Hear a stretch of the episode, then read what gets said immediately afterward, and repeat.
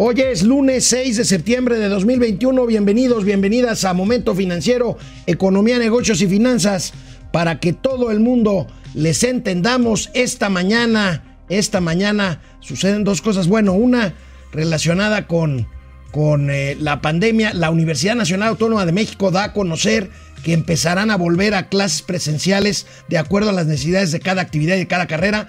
Pero bueno, es otra consecuencia más otro paso más eh, de que hayamos eh, transitado al semáforo amarillo, este semáforo que el propio López Gatel y tendremos gatelazo eh, desmereció su propio semáforo, pero bueno, estamos ya en semáforo amarillo, la Ciudad de México presume que ya estamos con todas las actividades y la UNAM, y la UNAM da a conocer esta mañana que va a regresar paulatinamente el regreso a actividades presenciales en los diferentes campus de nuestra máxima casa de estudios. Y esta mañana también el INEGI da a conocer eh, la información sobre inversión fija bruta, esta inversión que es vital para entender cómo va la marcha de, de una economía. La inversión fija bruta, pues parece, no, no parece, se vuelve a pausar después del rebote, después de la mitad del año pasado, se vuelve a pausar como habíamos previsto aquí en Momento Financiero. Y tendremos algunas proyecciones para el paquete económico,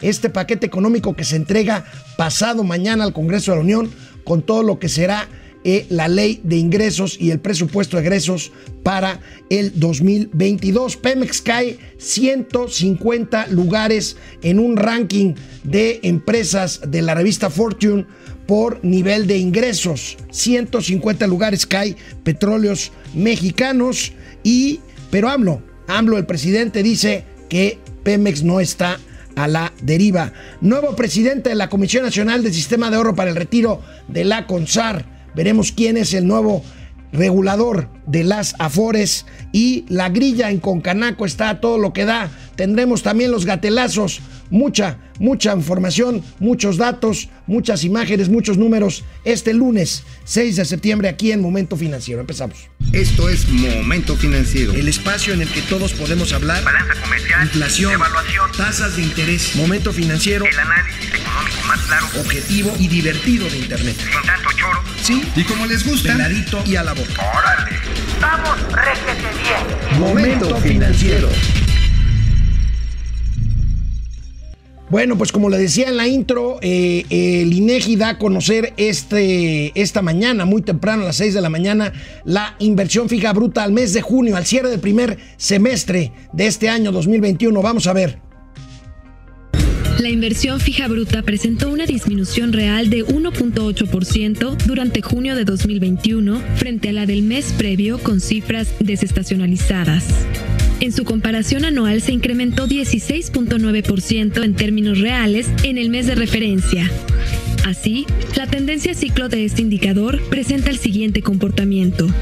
A su interior, los gastos en maquinaria y equipo total crecieron 24.5% y en construcción 12.2% frente a los de igual mes de 2020. Estas cifras se actualizarán el próximo 6 de octubre. Bueno, pues aquí tenemos inversión fija bruta, tenemos la caída de 1.8% en el último mes, mayo-junio. Bueno, pues eh, si vemos en la gráfica, la inversión fija bruta se recuperó, bueno, rebotó después de que abrieron las actividades económicas eh, por ahí de mayo o junio, hace un año justamente del 2020, pero ahorita parece que se vuelve a pausar y ahí tenemos Ahí tenemos el cuadro que siempre analizamos aquí en Momento Financiero. Las cifras en términos anuales con respecto al eh, mismo mes del año anterior, pues son, son eh, pues engañosas. Es un gran crecimiento porque pues venimos materialmente de cero. Pero si vemos eh, la inversión fija bruta en el mes inmediato anterior, 0.7%. Pero veamos las caídas, las caídas en el tema de maquinaria en equipo, las caídas en, maquinaria y equipo y otros bienes en cuanto a eh, eh, equipo de transporte, menos 1.3%. Y pues ahí tenemos esta pausa, esta pausa que revela, que revela simplemente eh, lo que nosotros hemos estado eh, comentando y analizado aquí en Momento Financiero, eh, la que algunos llaman recuperación de la economía mexicana después de, de, eh, el regreso de mayo de 2020 a las actividades, no todas, pero sí algunas actividades, empezando por las esenciales que nunca detuvieron su marcha, pues no se trata de una recuperación, sino de un rebote, de un rebote que parece estar llegando a su fin. Aquí vemos esto con la inversión fija bruta, lo cual, lo cual hace prever un segundo semestre más complicado, pero sobre todo, sobre todo, y aquí eh, también, perdón la insistencia, lo hemos señalado, aquí también hemos dicho que la inercia puede acabarse eh, hacia finales de este año y entonces tendremos un, un, eh, pues un panorama muy, muy desalentador, eh, muy poco optimista para el crecimiento económico del año que entra si no cambian las cosas en cuanto a algunas decisiones que se tienen que tomar o algunos mensajes que se tienen que enviar de certeza y no se ve que esto vaya a pasar por ahí. Precisamente hoy hoy, a dos días, pasado mañana, pasado mañana, el día 9, eh, el día 9 de, de, no, 8, 8, miércoles 8 de eh, mes de septiembre, se presentará el paquete económico que la Secretaría de Hacienda lleva al Congreso de la Unión para analizar ingresos, para analizar gasto para el próximo año por parte del Estado mexicano. Y tenemos pues hoy, hoy lunes, para abrir esta semana determinante porque se va a presentar este paquete, pues algunas proyecciones que ya algunos colegas están eh, consultando con especialistas para ver cómo puede venir el paquete. Por lo pronto, el periódico El Universal establece que eh, van a venir eh, van a mantenerse los gastos, esto no es un secreto, eh, anticipan gasto, por supuesto, por las obras insignia, pero con eh, aprovechando más recortes en organismos autónomos y pues vemos, vemos ahí cómo se prevé que tratar de mantener las finanzas públicas sanas, pero con un panorama en el que los ingresos francamente ya no alcanzan, ya no alcanzan. Tenemos por ahí otra nota eh, del periódico El Economista, hay que decirlo, margen de maniobra en el presupuesto de México de 588.448, que no es pues nada, porque es urgente eh, aumentar eh, por, sobre todo por los compromisos de salud, de pensiones, de educación. Y hay que decirlo, y cito aquí datos de Macario Esquetino en su análisis de hoy en el financiero. En el primer año de gobierno, de este gobierno de eh, la llamada cuarta transformación, se tuvo un déficit de 400 mil millones de pesos. Para el segundo año la cifra había crecido a 655 mil millones de pesos, estoy hablando del déficit, y ¿Qué quiere decir? Más mayor gasto que ingreso. Y en este 21, Macario Esquetino calcula que el déficit puede ser de más de 750 mil millones, millones de pesos ¿Qué es lo que quiere decir? Que ya no hay dinero. Ya se acabaron los guardaditos del Fondo de Estabilización de Ingresos Presupuestales. Ya tomaron el dinero de los fideicomisos. Están buscando a como de lugar, y ahorita lo vamos a ver más adelante, el tema del de, eh, Banco de México, de los derechos especiales de giro. Trataron de obtener eh, eh, los eh, remanentes cambiarios del Banco de México, cosa que finalmente no se dio. Pero bueno, vemos estos datos también del periódico El Universal. Aquí los tenemos. Fíjense, el balance presupuestario, gastos 6.7 billones de pesos, eh, ingresos 6.04. Aquí están los 700 mil millones que dice Macario que no, que no van a alcanzar. Pero bueno, ahorita regresamos. Vamos a una pausa. Hola Internet, ¿cómo empieza la semana? ¿Cómo les fue el fin de semana? Vamos a ver quién está por aquí. Ari Loe, presente, máster y comunidad. Juan Ramón, no, excelente inicio de semana. Gracias, Juan Ramón. Eh, Lucielena Silva, buenos días. DDC Financiero, Alex y Mau. Eh, Betty R, queridos Alex y Mau. Eh, excelente semana para los mejores analistas del mundo mundial. Gracias, qué amable Betty R. Flor Roy. Eh, ¿Es mi imaginación o López insinuó hoy en la mañanera que convertirán la deuda de Pemex en deuda soberana? Flores, ya lo habíamos dicho aquí. El presidente yo creo que no lo insinúa, yo creo que ya, ya lo asegura. efectivamente, así va a ser, así va a ser. Y esto, esto hace que muchos analistas estimen que México pierda en los próximos dos años el grado de inversión, porque Pemex es francamente un barril, un barril sin fondo. Lucielena Silva, buenos días comunidad. Alfonso Rivera, excelente inicio de semana al mejor trío financiero. ¿Trío? Ah, Takeshi, Koji y Chivigón, bueno, se refieren también a Doña Austeridad, este, que yo no sé por qué no se fue con Mauricio, este, ahora. Juan de Dios Martínez, buenos días.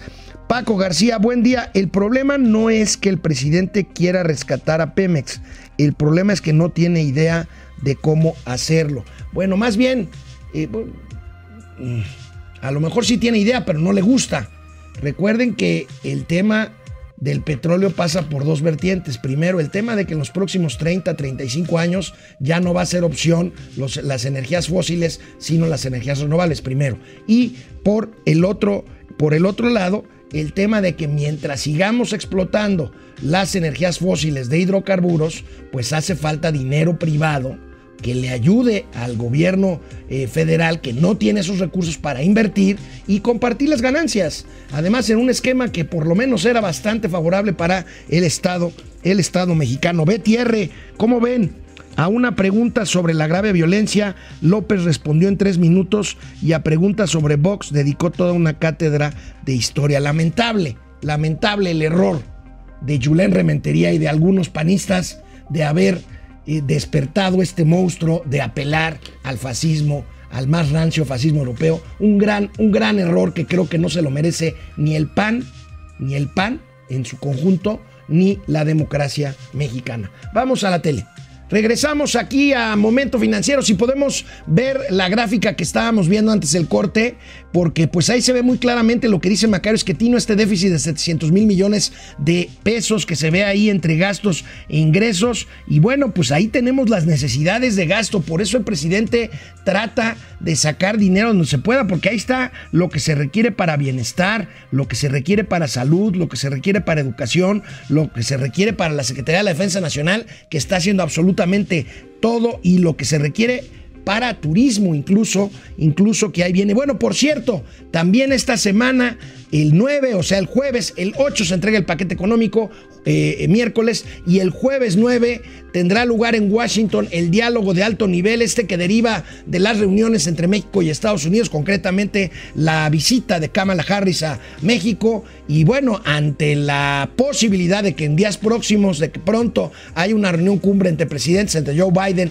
y Andrés Manuel López Obrador, tendrá lugar mientras esta eh, pues reunión en la que por parte de México irán a Washington el canciller Marcelo Ebrard, eh, la secretaria de Economía Tatiana Cloutier y por parte de la Secretaría de Hacienda el subsecretario Gabriel Llorio, porque el secretario Rogelio Ramírez de la O estará en México pues atendiendo el tema de la presentación y la discusión del paquete económico. Bueno, ustedes han de haber oído ya de la revista Fortune, una revista especializada en negocios, en finanzas, en mundo corporativo. Bueno, la revista Fortune publica, publica un ranking de 500 empresas con base en sus ingresos. Aquí no estamos hablando de utilidad, ni de rentabilidad, ni de eficacia, ni de eficiencia, nada más por los puros ingresos. Bueno, Pemex, Pemex cayó nada más 150 lugares en este ranking de las 500 empresas por ingresos de Fortune, como podemos ver aquí en esta imagen del periódico El Sol de México. Ahí tenemos que hay 150 sitios la lista eh, en la lista Fortune eh, pues esto es pues básicamente porque estamos sacando menos petróleo y porque pues finalmente los ingresos de Pemex se caen a un ritmo, a un ritmo brutal, más allá de tener que estar cubriendo la deuda, la deuda que es verdaderamente millonaria. Ahorita me preguntaban en el corte vía internet del tema de que si López Obrador está sugiriendo que eh, la deuda de Pemex se convierta en deuda soberana. Bueno, así lo está haciendo de facto cuando está buscando cada vez más recursos, incluyendo lo que ahorita vamos a ver, el tema de los derechos especiales de giro, para poder cubrir cubrir los vencimientos de la deuda de Pemex que asciende a 115 mil o 116 mil millones de dólares. Una barbaridad la deuda, la deuda de Pemex, porque precisamente sobre esto le preguntaron al presidente sobre el aprovechamiento de los derechos especiales de giro y contestó y habló de Pemex, justamente. No puedo este, hablar mucho sobre el tema porque ya se inició un proceso de reestructuración de deuda. Recuerden que los 12.500 millones de dólares que llegaron, que le corresponden a la hacienda pública, queremos que se destinen al pago de deuda. Pero ya no se puede eh, informar sobre el tema por los principios o las normas que, que están establecidas. Ya no puedo eh, hablar mucho sobre este asunto.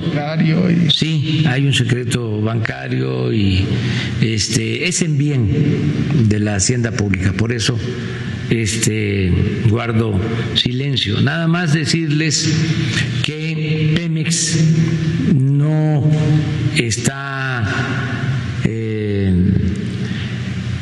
a la deriva, no es una empresa como cualquier otra. Eh, Pemex es una empresa de la nación, es una empresa de los mexicanos como la Comisión Federal de Electricidad. Se pensaría que es una obviedad lo que estoy diciendo. Es decir, este, claro que Pemex es de la nación, pero no se concebía de esa forma. Pues sí, Pemex y la CFE son muy de la nación, pero pierden cantidades estratosféricas de dinero. ¿De qué sirve eso? Este es precisamente, pues eh, creo yo, eh, el paradigma, eh, la falsa discusión eh, entre soberanía y aprovechamiento de recursos para el bien y para el desarrollo del país. Mientras persista esta idea, que todo parece indicar que así será, pues no habrá manera de revertir, de revertir la situación ni de la Comisión Federal de Electricidad ni de petróleos mexicanos. Y aquí no estamos hablando de un tema de ser apátridas o de ser, o de ser malinchistas. Es ciertamente una estrategia para aprovechar mejor nuestros recursos, nuestros recursos que tenemos al alcance y que cada, que cada vez, por cierto, son, son más escasos. Eh, nada más eh, los ingresos de Pemex, y por eso descendió en los lugares estos de la revista Fortune que les decía yo, es por menos ingresos. ¿Por qué? Olvídense del precio del petróleo. México México está sacando menos petróleo por una razón muy simple, porque no tiene dinero para explorar en otras áreas en donde hay petróleo y donde simple y sencillamente con sus propios recursos no los puede, no los puede sacar. Y bueno, esto es lo que hacía justamente la reforma, la reforma energética del 2015, eh, esta que le dicen la mal llamada reforma energética, pero que hacía posible que México tuviera rentas con la participación de inversionistas extranjeros. Y este es el caso de la empresa, de la empresa Talos, de la que hemos comentado por aquí, Talos inició una disputa legal porque Talos invirtió en un pozo, más bien en un yacimiento Sama, y encontró petróleo. Y una vez que encontró, y una vez que encontró petróleo, pues en vez en vez de cumplir con el contrato y compartir las ganancias con Pemex en situaciones, por cierto, muy ventajosas por, Pemex, la Secretaría de Energía simplemente dijo, no, no, no, venga todo para acá. Y entonces, como podemos ver en esta nota del periódico Reforma, la empresa Talos ha iniciado, ha iniciado ya la disputa por este, por este eh, eh, yacimiento. El yacimiento Sala presenta petrolera estadounidense notificación ante México. Los argumentos pues, son simplemente los que estaban contractuales. Fíjense, imagínense, México iba a recibir una, una eh, ganancia probablemente de hasta 30 mil millones de dólares por este, por este pozo pozo petrolero, más bien yacimiento petrolero, insisto, me corrige mi amigo geólogo Arturo Riva, este, este yacimiento y, México recibiría una renta correcta eh, por un pozo en el que no invirtió absolutamente nada. Está eh, digamos, anexo a otro pozo que ya tenía Pemex. Pero eso no quiere decir que la empresa estadounidense Talos haya hecho inversiones para poder eh, cumplir con el contrato derivado de eh, la reforma energética. Tenemos aquí otra nota al respecto del periódico El Economista. La de reforma fue el fin de semana. El economista que publica hasta hoy, pues habla también, habla también del tema de la demanda. La demanda que está interponiendo eh, eh, Talos en contra de la Secretaría de Energía y por lo tanto del gobierno mexicano. Vamos a ver, vamos a ver cuánto, cuánto eh, dura este, este litigio y además sobre todo las consecuencias que tenga, insisto, en la certeza de futuras inversiones que simplemente van a costar trabajo más que lleguen. Canal 76 de Easy, canal 168 de Total Play. Estamos en momento financiero. Volvemos después de una pausa. Bueno, regresamos aquí a internet. Lucía Elena Silva, Alfonso Rivera, Juan de Dios Martínez, Francisco García, Betty R, eh, Mario Ruiz. Dice, dice Mario Ruiz que somos el agallón Mafafas y Juan Garrison de las finanzas. Los saludan Leticia y Mario desde Aguascalientes. Saludos hasta Aguascalientes. Francisco Valeriano, buen día, capitanes de las finanzas de lo más mejor del mundo mundial. Gracias. Gerardo Henry Eric, molesta la reunión con vos, pero el no haber invitado a. ¿A, ¿a quién dice? A Maburro por talibanes de Morena. Bueno, está haciendo aquí el juego de palabras con el tema de la extrema izquierda y la extrema derecha. Justamente, no hay extremo bueno, eso sí. Genaro, Eric, también ahí, rebotes para atrás, me canso ganso. Eric Solís, el virus ya. Eh, ya existirá de por vida como la gripe, tenemos que seguir adelante. Es cierto, es cierto, Eric, tenemos que convivir eh, ya eh, para siempre con este virus como ha pasado con otros, con otros en la historia de la humanidad. Carlos Santoyo Jerez, Zacatecas presente. Dulce Ojeda Castro, buenos días a todos y a nuestros estimados maestros de las finanzas. Un agradecimiento por ser tan entregados a su gran programa. El agradecimiento es para ti, Dulce, y para quienes nos hacen el favor de seguirnos. Francisco García, buen día. El regreso a clases presenciales por parte de la UNAM parece más por interés políticos que por razones científicas. Buen punto, este Francisco. A mí me parece este eh, el tema del semáforo amarillo que ahorita lo platicamos. Este, pues la UNAM está planteando un tema escalonado en donde está llamando a estudiantes, investigadores que requieran eh, por necesidad de estar eh, presentes, por laboratorios, por talleres, eh, por actividades que requieran la presencia. Vamos a ver cómo funciona esto y ojalá y no, no, no derive, no derive en una cuestión sanitaria, en una cuestión sanitaria más, más grave. José Almazán Mendiola. De los récords históricos que AMLO presumió, tres son mentira y tres no son de su gobierno. Pepe Almazán, yo tengo un balance más o menos parecido al tuyo que ahorita lo vamos a ver con lo que escribí el día de hoy. Vamos a la tele. Regresamos aquí a Momento Financiero y bueno, pues el día de hoy publiqué, publiqué una columna que se llaman Los récords, los récords de Andrés Manuel López Obrador. El presidente de la República rindió, rindió la semana pasada su informe número 11, aunque fue el tercero eh, en términos de obligación constitucional de rendirlo. Y bueno, yo me quedé, no sé ustedes, con la impresión de que el presidente carga con el peso de una derrota. Una derrota disfrazada de la poco precreíble autocomplacencia de que ya puede irse tranquilo, como dijo. ¿Por qué digo derrota? Básicamente me refiero, me refiero a la elección intermedia que no fue como él esperaba, pero también, también a que los logros que pudiera presumir no lo son tales. Fíjate, yo creo que no es así porque él creó primero una sobreexpectativa que él mismo alimentó. Segundo, los graves errores de su administración, empezando por la cancelación del Aeropuerto Internacional de la Ciudad de México. Tercero, la pandemia que sin duda influyó. Cuarto, las limitaciones de su equipo de trabajo. Y cinco, pues las promesas que hizo y que no ha cumplido y que parece que ni cumplirá. Eh, apeló, apeló el presidente de la República a la, voluntad popular, pero también misteriosamente a la ciencia. Si ustedes se ven en su informe, se, se dan cuenta, dijo, voy a terminar mi gobierno, aunque ya me podría ir tranquilo, si la ciencia y el creador me lo permiten. ¿Está enfermo el presidente? Pero bueno, más allá de estas especulaciones, hizo un esfuerzo por acomodar los datos disponibles o francamente ver cifras inexistentes para convencernos de que vamos bien, como él mismo lo insiste, un día sí y otro también.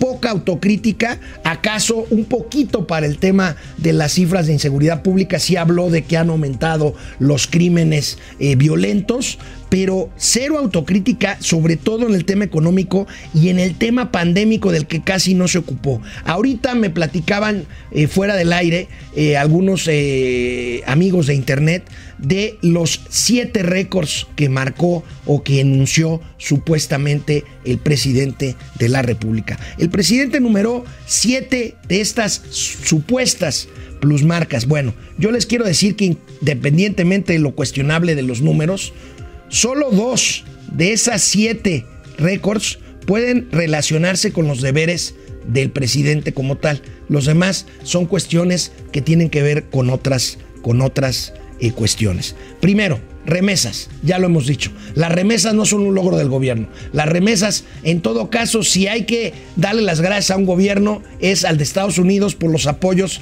a los mexicanos que viven allá y que trabajan allá, junto con los que estadounidenses que también trabajan allá. Pero bueno, el presidente, por cierto, siempre criticó los envíos de dinero de los paisanos que tienen que emigrar en, en búsqueda de mejores niveles de vida. Bueno, salario mínimo, ahí yo coincido completamente, es un logro de este gobierno, pero lamentablemente el salario mínimo se ha visto reducido, se ha visto, pues, eh, digamos, minado por el tema de la inflación. Dice el presidente, tercer punto, que no hay devaluación. Ha habido, ha habido. Lo que pasa es que aquí estamos hablando de apreciación y depreciación con base en un mercado que depende más bien de condiciones externas y que depende más bien de la fortaleza o la debilidad del dólar frente al peso y frente a otras monedas. Y el dólar se ha depreciado, el peso se ha depreciado en meses pasados y ha vuelto a apreciarse. Y eso no constituye un un eh, logro de gobierno. La deuda externa. Perdón, con todo respeto, el presidente miente cuando dice que la deuda externa no se ha aumentado en México. Por supuesto que se ha aumentado. Y se ha aumentado por los refinanciamientos, se ha aumentado por la proporción con el Producto Interno Bruto, que es más chico, pero también se ha, se ha incrementado porque necesariamente de dónde sale el dinero para financiar los déficits que en estos tres primeros años hemos visto, y ahorita lo comenté al principio del programa, que se han dado. Por lo demás, presumir un récord en el índice de precios y cotizaciones cuando se hubiera visto que el presidente presumiera lo que es el símbolo de los machuchones, los ricos que especulan con acciones a la compra y a la venta en la Bolsa Mexicana de Valores. Y así nos dejó el presidente sin hablar de desabasto de medicamentos, sin hablar del aumento en el número de pobres, sin hablar de la desastrosa gestión de la pandemia de Hugo López Gatel y de medio millón de muertos por COVID en México, sin reconfortar a los deudos y sin reconocer esto que nosotros en este programa tenemos como una premisa basada en análisis de que el rebote económico del 2020 no dará inercia al PIB para a partir del 2021 ver cómo nos convertimos en un sexenio perdido en materia económica. Lo suyo, lo suyo, lo suyo del presidente es la campaña política. Para presumirnos simplemente la ratificación de su mandato, que tendrá lugar en marzo, sin duda, y la imposición de su sucesora en la presidencia de la República. Pues ahí tienen de qué escribí hoy. Y bueno, el viernes, el viernes, por la tarde noche por ahí de las seis y media siete de la noche ya en viernes. No sé por qué lo hicieron así este a lo mejor no querían que se que nos diéramos cuenta pero sí nos dimos cuenta el viernes a esa hora la Secretaría de Hacienda y Crédito Público anunció el nombramiento de Iván Pliego Moreno como nuevo presidente de la Comisión Nacional del Sistema de Ahorro para el Retiro, la CONSAR, que se encarga de regular el sector de las afores, el sector de nuestro ahorro, de nuestro ahorro para el retiro. Ahí tenemos a Iván Pliego hasta hoy todavía, porque este cambio se hará el 16 de septiembre, hasta hoy presidente, más bien vocal ejecutivo de la Afore del, del Fobiste, la única Afore pública, ahí tenemos el comunicado de eh, Hacienda, en donde también le dan las gracias a Abraham Beladiv, quien estuvo los tres primeros años de este gobierno al frente de la Comisión Nacional del SAR. Vamos a ver, vamos a ver eh, qué eh, política trae el nuevo presidente de la CONSAR, aquí lo hemos eh, eh, comentado, eh, está el tema del tope a comisiones, Abraham Vela propició o contribuyó junto con las Afores a una reforma en la cual los patrones aportan más dinero para que las pensiones sean mayores. Vamos a ver, vamos a ver qué pasa con el tema de las comisiones, qué línea trae o qué fortaleza trae con respecto a las decisiones del presidente, pero en este caso un nombramiento hecho directamente por el nuevo secretario de Hacienda, Rogelio Ramírez de Lao, el señor Iván Pliego Moreno, quien ya quien ya, eh, a pesar de que tome posesión hasta el próximo 16 de septiembre, pues ya empezó a hacer los contactos con su sector regulado, que básicamente son las Afores, que las Afores, ahí nada más les recuerdo, 4, 5 billones de pesos en sus activos entre dinero que no es del Estado mexicano, ni de la CONSAR, ni de la Secretaría de Hacienda, sino todos nosotros los que tenemos una FORE y tenemos ahí nuestros recursos para podernos podernos retirar. Bueno, y la grilla está a todo, a todo lo que da en la Cámara Nacional, en la Confederación Nacional de Cámaras Nacionales de Comercio y Turismo, la CONCANACO Servitur. Esta semana, esta semana es definitiva para definir el próximo presidente de la Concanaco. Habrá dos asambleas, una aceptada, otra no aceptada. Ahorita vamos a ver del regreso del corte un video que manda uno de los candidatos a la presidencia de la Concanaco que ya hemos tenido aquí en Momento Financiero para que vean cómo está el eh, pues mare magnum ahí en la Concanaco. Pero regresamos de inmediato aquí a Momento Financiero, Economía, Negocio y Finanzas para que todo el mundo les entendamos. Regresamos aquí a Internet. Eh, ya habíamos saludado a Carlos Santoyo desde Jerez. Este, Pepe Almazán. Coincidí básicamente con tu análisis, ahí cambiaron un poquito los números, pero ahí lo tienes, lo que escribí hoy. Fidel Reyes Morales, hoy pasé por los puentes de Tacuba y me pareció ver al tío Mau descansando plácidamente en la nueva calzada México Tenochtitlan, ya no se llama México Tacuba, qué horror. Eric Solís, hay fifís, digan lo que ustedes digan, ya no engañan a nadie, solo a los corruptos riquillos que hay. ¿Está bien?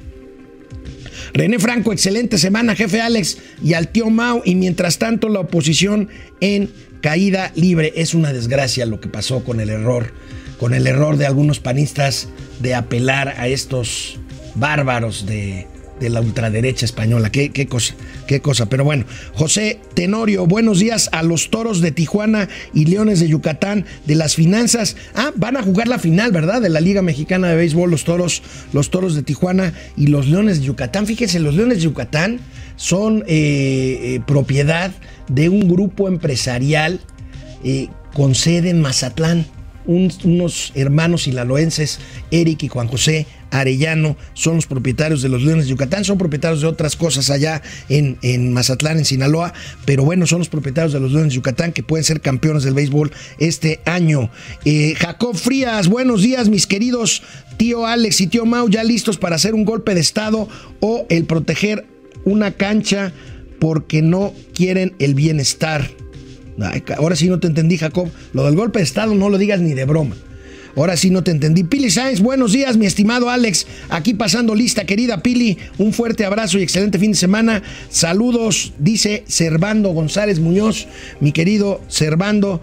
Eh, te mando un abrazo. Nancy González, desafortunada la reunión del PAN con el partido extremo de derecha, pero Morena no tiene nada que juzgar. No olvidemos la última reunión que tuvieron con el Foro de Sao Paulo y ahora con el Grupo de Puebla, eh, que no es más que la extrema derecha, eh, perdón, izquierda latinoamericana. Estoy de acuerdo contigo, Nancy. Lo que pasa es que no podemos estar justificando de un lado y del otro lado. Yo me reúno con este porque tú te reuniste con aquel. O sea, aquí en México necesitamos irnos hacia los acuerdos, hacia el centro, hacia la tolerancia, no hacia eh, las barbaridades de los extremos que por empezar no aceptan a los que piensan diferente de uno. Vamos a la tele.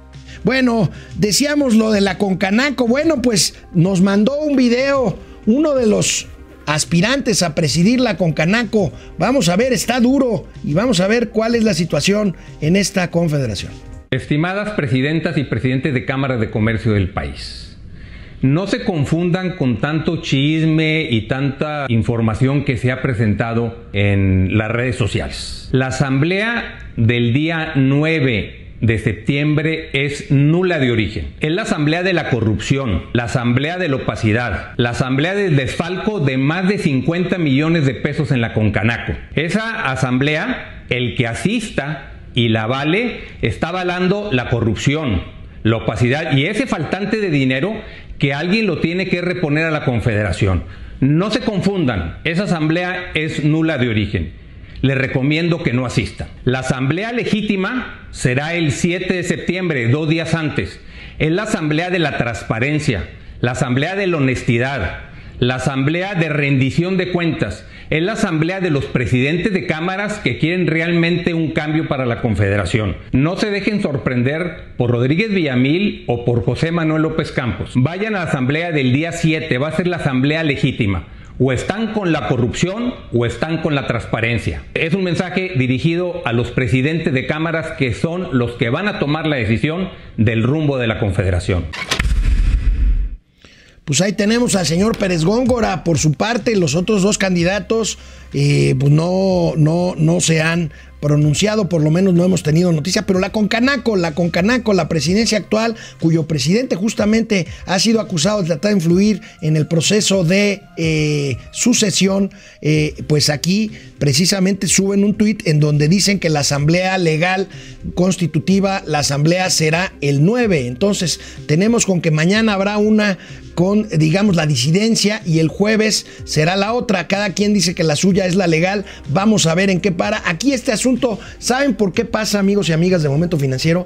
Pasa por la cercanía o no que puedan tener los comerciantes organizados con las decisiones de política económica del gobierno de la 4T. Ser más cercanos o menos cercanos a la 4T. Recuerden, ya estamos en la segunda mitad de eh, eh, la administración de Andrés Manuel López Obrador, que sigue manteniendo un gran poder, una gran capacidad de control, pero que sin duda alguna irá viendo disminuir eh, su poderío político conforme avancen las semanas y los meses de aquí, de aquí a la sucesión del 2024. Y bueno, siguen, siguen los bloqueos, siguen los bloqueos en vías ferroviarias en Michoacán, en Michoacán que concentra la mayor parte de eh, este tipo de acciones.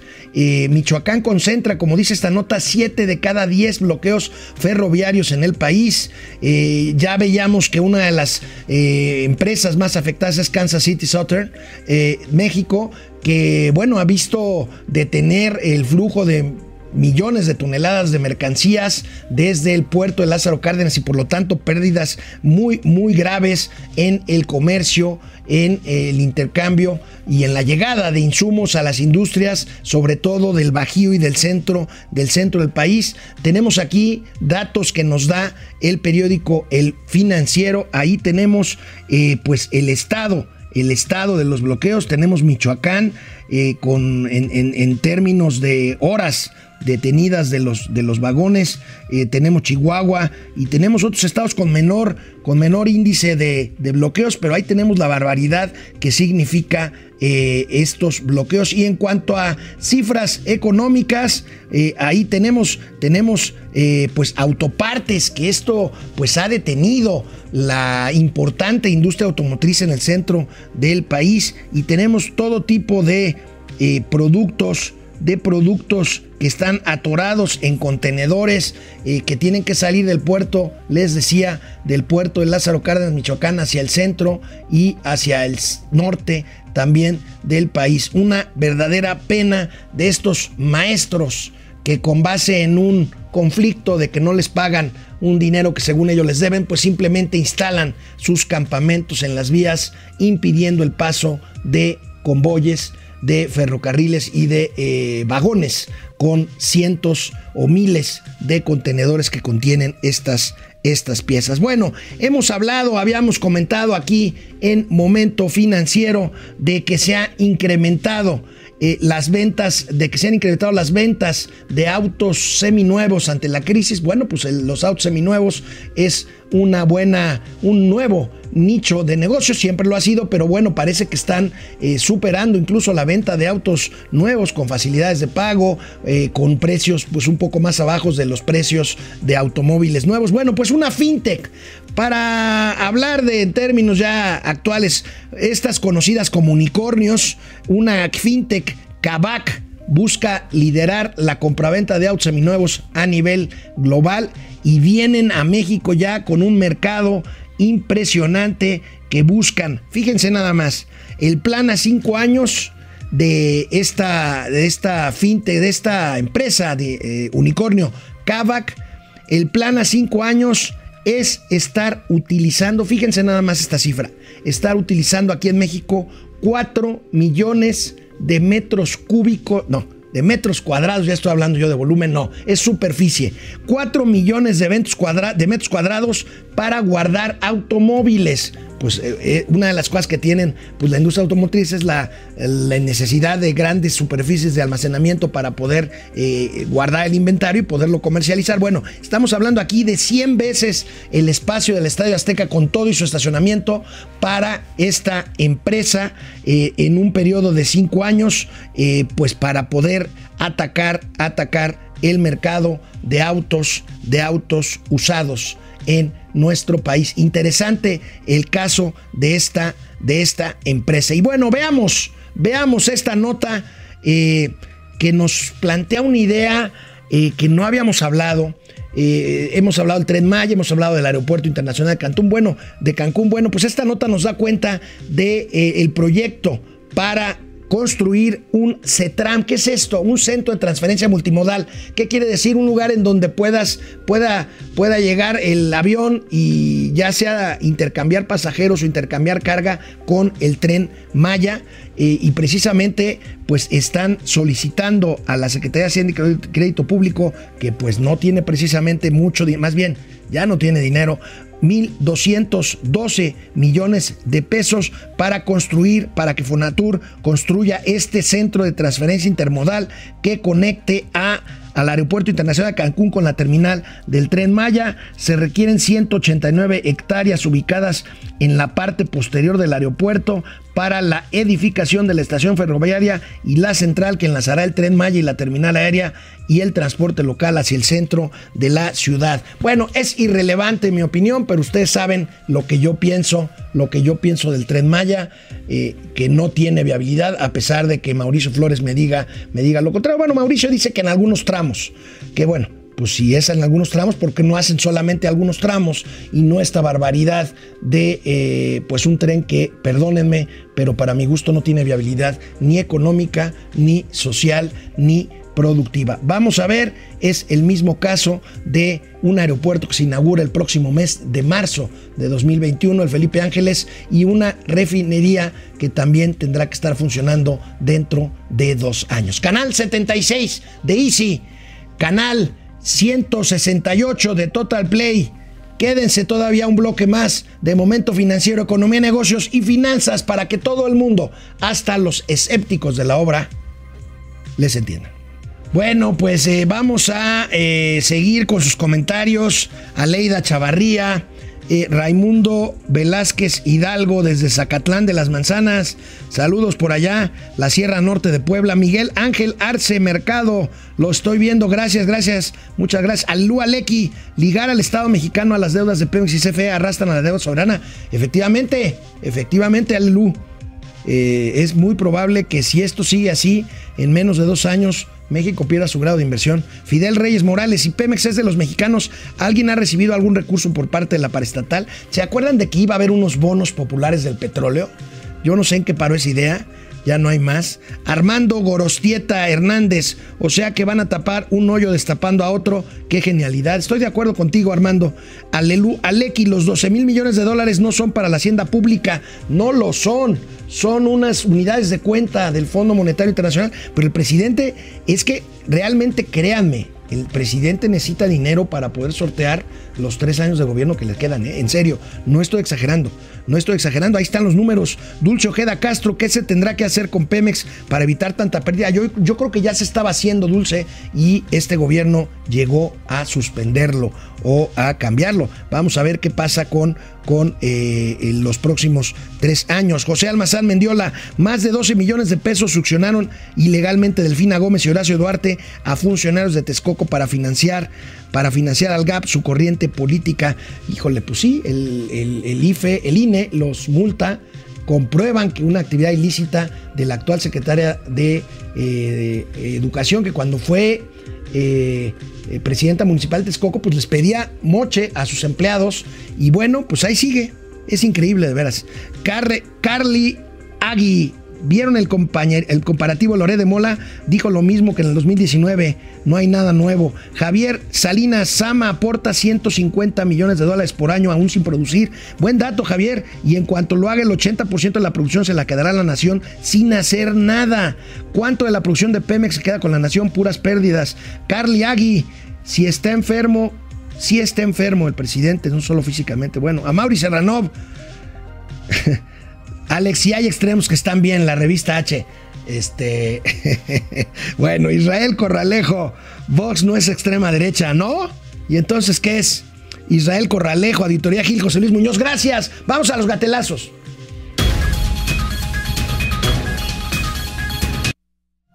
Bueno, este. No, no entro en. E, es que me dicen ahorita en internet que Vox no es extrema derecha, pero bueno. No voy a entrar en el debate porque no es el tema, ni el foro, ni el lugar. Aquí estamos en momento financiero. Bueno, a partir de esta semana, la Ciudad de México vuelve amarillo. ¿Qué implica esto? Las fiestas patrias. ¿Qué implica esto? Eh, los antros, los bares. ¿Qué implica esto? Mucho más actividad en cuanto económica. Qué bueno. El caso, el caso es que ya nadie entiende porque las cifras ahí siguen, ciertamente hay una disminución, nos dicen, en eh, los índices de contagio, los índices de mortandad todavía están altos, este, y bueno, ¿recuerdan cuando Hugo López Gatel hizo uno de los primeros gatelazos que pasamos aquí, que fue cuando él mismo des, pues, desactivó materialmente o defenestró, por decir, su propio semáforo epidemiológico. Veamos lo que decía hace algunos meses Hugo López Gatel, el gatelazo, el gatelazo retro. En cuanto al color es eh, hasta cierto punto intrascendente. Alerta por COVID-19. Emergencia por COVID-19. ¿Hay alguna duda?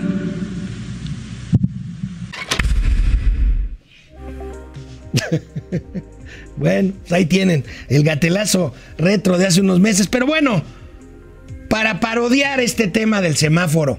¿Recuerdan lo que dijo el presidente la semana pasada?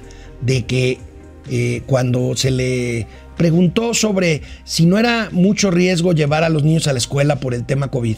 Y dijo que pues en la vida hay que correr riesgos. Eh, porque así es la vida, pues sí, y los caminos de la vida, incluso puso la canción. Vean esta joya, esta joya de internet de la parodia a estas declaraciones. Falta la, ah, la colecta. A ver.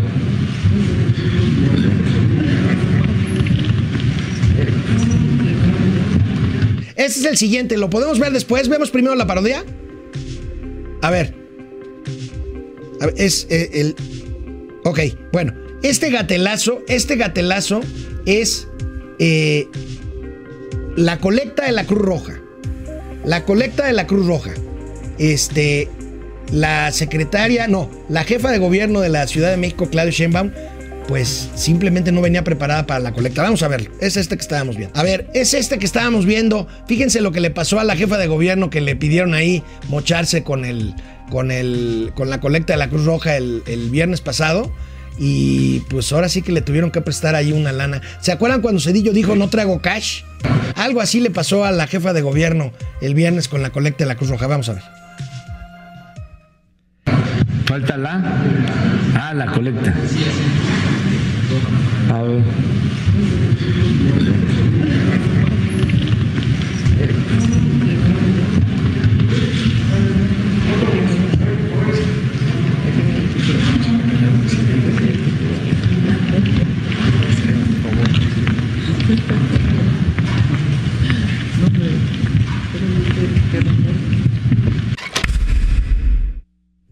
¿Qué hubieran hecho ustedes? Este, bueno, ahí, ¿quién fue el que se le acercó a... Lo, lo podemos ver otra vez para ver quién le prestó una lana a, a, a, a Sheinbaum?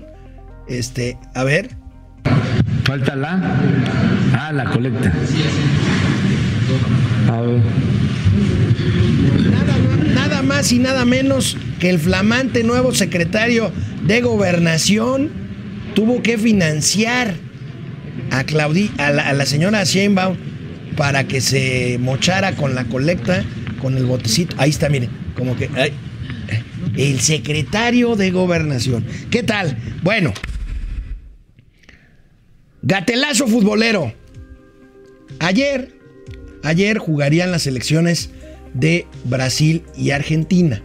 Resulta que un par de jugadores o tres jugadores de eh, Argentina eh, tenían que hacer cuarentena para poder ingresar a Brasil donde se llevó a cabo el juego. Bueno, pues ahí o la Federación Argentina o la CONMEBOL, la Confederación Sudamericana de Fútbol, trató de pues hacerse de la vista gorda y alineó a estos tres jugadores que se supone que no podían estar ahí en Brasil. Llevaban seis minutos jugados de partido, que era un partido muy esperado, imagínense. Ahí está Messi, ahí está Neymar, ahí están pues de los grandes.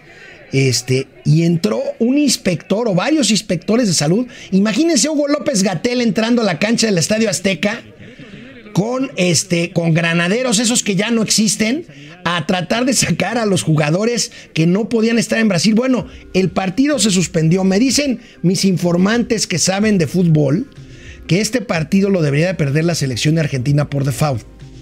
¿Por qué? Porque finalmente fueron ellos los que no cumplieron con eh, las los requerimientos sanitarios. Este, pero bueno, insisto, imagínense a Hugo López Gatel entrando a sacar a quien a, al Chicharito o, no sé, este, algún jugador, este.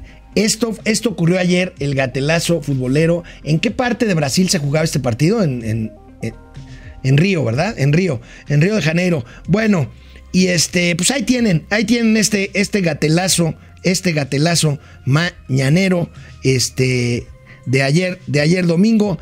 Y miren, a ver, una cosa es el quién es quién en las mentiras, que ya hemos visto que esta much- muchacha o esta mujer, eh, Vilchis, que dice un día sí y otro también, que mentimos en los medios y el quién es quién en este, las obras, eh, los videos de eh, Dos Bocas, del Aeropuerto Internacional eh, de Santa Lucía, de El Tren Maya, este, el martes de la salud, donde Hugo López Gatel nos engaña todos los martes, en fin. Pero bueno, el lunes hay una sección que inauguró el presidente hace ya muchos meses, que es el quién es quién en los precios, con el Procurador General del Consumidor. El Procurador Federal del Consumidor, Ricardo Sheffield, se fue de candidato a, eh, a la presidencia municipal de León, perdió, regresó ya como Procurador Federal del Consumidor y bueno, Fíjense nada más en qué se ha convertido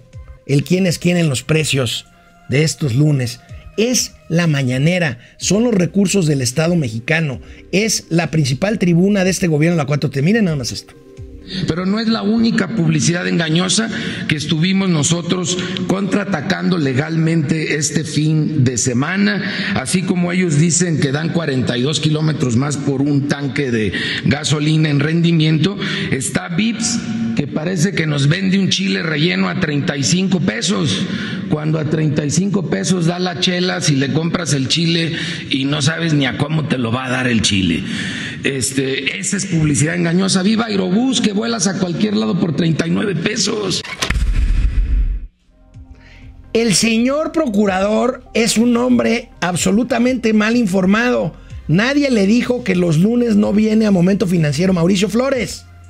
que es a quien iba dirigido este tema de si le entra o no le entra el Chile. Este, entonces, mañana lo voy a discutir yo con mi amigo Mauricio Flores. Ustedes discúlpenme, ya conocen a Mauricio, pero alguien le debió de haber dicho al Procurador Federal del Consumidor que los lunes no viene Mauricio, aunque venga Doña Austeridad Republicana. Y entonces, a ver, ¿lo podemos volver a ver? Pero no es la única publicidad engañosa que estuvimos nosotros contraatacando legalmente este fin de semana, así como ellos dicen que dan 42 kilómetros más por un tanque de gasolina en rendimiento, está VIPS que parece que nos vende un chile relleno a 35 pesos, cuando a 35 pesos da la chela si le compras el chile y no sabes ni a cómo te lo va a dar el chile. Este, esa es publicidad engañosa. Viva Aerobús, que vuelas a cualquier lado por 39 pesos.